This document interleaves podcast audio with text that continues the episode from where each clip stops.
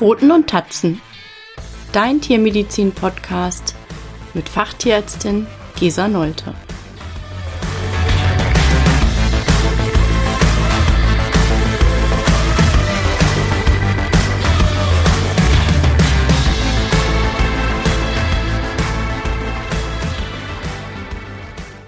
Hallo und herzlich willkommen zum Podcast Pfoten und Tatzen.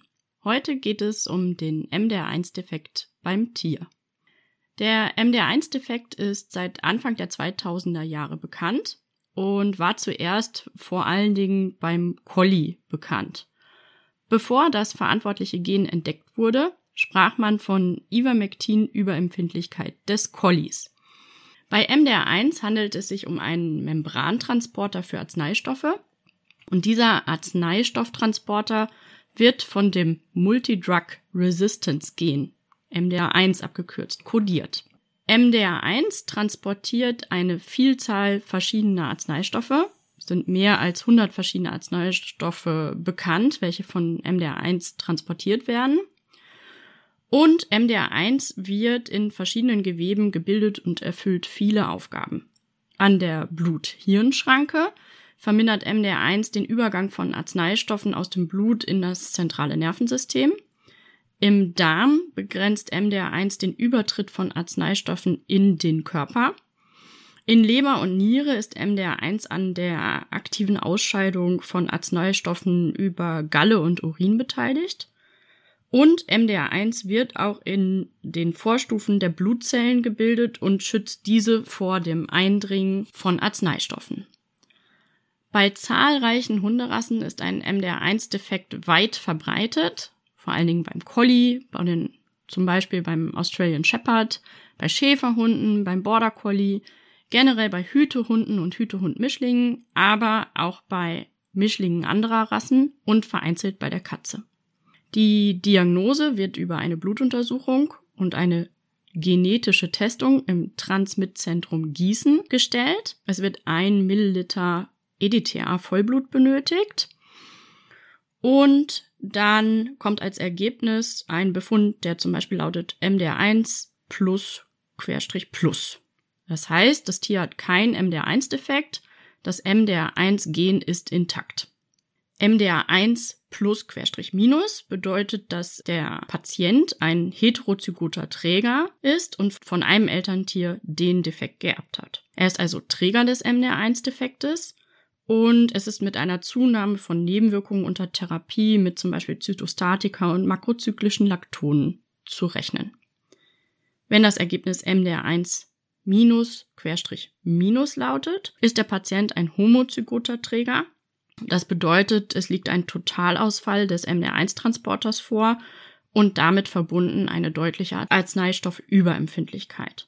Fehlt der MDR1-Rezeptor in allen Geweben, Fehlt der MDR1-Arzneistofftransporter in allen Geweben, führt dies zu multiplen Arzneistoffüberempfindlichkeiten. Zusätzlich ist heute bekannt, dass homozygote Träger gegebenenfalls eine eingeschränkte Stresstoleranz aufweisen, da MDR1 auch die Hormonregelkreise beeinflusst. Problematische Arzneistoffe sind viele Arzneistoffgruppen. Es heißt ja auch Multi-Drug Resistance, Zytostatika, Antihypertensiva, Antiarrhythmika, Antibiotika, Antimykotika, Antiparasitika, Immunsuppressiva, Opioide, Antiemetika, Antazida, Antiepileptika. Man könnte diese Liste weiterführen. Der MDR1-Transporter transportiert auch andere körpereigene Stoffe, zum Beispiel Hormone. Man teilt die problematischen Arzneistoffe in unterschiedliche Kategorien ein. Kategorie 1 sind Wirkstoffe, die zu wissenschaftlich belegten Arzneimittelvergiftungen bei homozygoten Tieren führen. Kategorie 2 sind Wirkstoffe, die zu Überempfindlichkeiten führen können. Und Kategorie 3 sind Tierarzneimittel mit bestätigter Therapiesicherheit bei Hunden mit homozygotem MDR1-Genotyp trotz problematischer Wirkstoffe. In die Kategorie 1 fallen vor allen Dingen die makrozyklischen Laktone, Arzneistoffe aus dieser Gruppe werden beim Hund zur Therapie parasitärer Erkrankungen eingesetzt. Es kann aber auch zu einer Aufnahme im Rahmen von Entwurmungen von Pferden kommen, welche dann vom Hund aufgenommen werden können, über Pferdekot, über ähm, herabtropfende Präparatrückstände. Und bei homozygoten MDR1-Trägern sind lebensbedrohliche Vergiftungen möglich. Es fängt dann an mit Blindheit, schwankendem Gang, starkes Speicheln, Orientierungslosigkeit bis hin zu Krämpfen und Koma.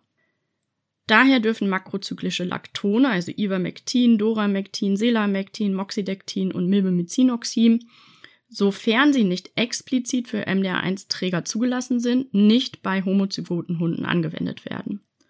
Aber auch heterozygote MDR1 plus Querstrich minus Hunde zeigen vermehrt Nebenwirkungen, ähm, welche aber nach dem Absetzen der Präparate reversibel sind. Die sichere Anwendung von makrozyklischen Laktonen bei homozygoten Tieren wurde für einige Präparate, die makrozyklische Laktone enthalten, untersucht und bestätigt. Allerdings sind die dann auch streng nach Herstellerangaben zu verabreichen. Ein weiterer Arzneistoff, der unter die Kategorie 1 fällt, ist das Loperamid, zum Beispiel in Imodium enthalten was häufig ohne Rücksprache mit Tierärzten bei Durchfallerkrankungen angewandt wird und dann bei homozygoten Tieren auch zu schwersten Arzneimittelüberempfindlichkeiten führen kann. Was kannst du jetzt tun? Wenn du einen Hund der Risikogruppen hast, rate ich dir ganz dringend zur Testung des MDR1-Status, wenn das nicht schon erfolgt ist. Wenn dein Hund homozygoter oder heterozygoter Träger des MDR1-Defektes ist, keine Medikamente der Kategorie 1, außer Kategorie 3 Präparate. Und bei der Kategorie 2 ist eine sehr, sehr gute Kosten-Nutzen-Abwägung äh, sinnvoll. Also sprich am besten mit dem Tierarzt deines Vertrauens sollten diese Medikamente angewandt werden müssen. Generell gilt, bewahre Medikamente für Mensch und Tier nicht in Reichweite von Tieren oder Kindern auf.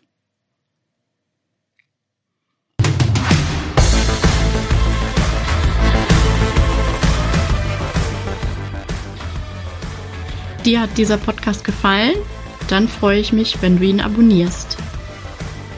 Wenn du Themenvorschläge hast, schreib mir gerne unter info at pfotenundtatzen.com.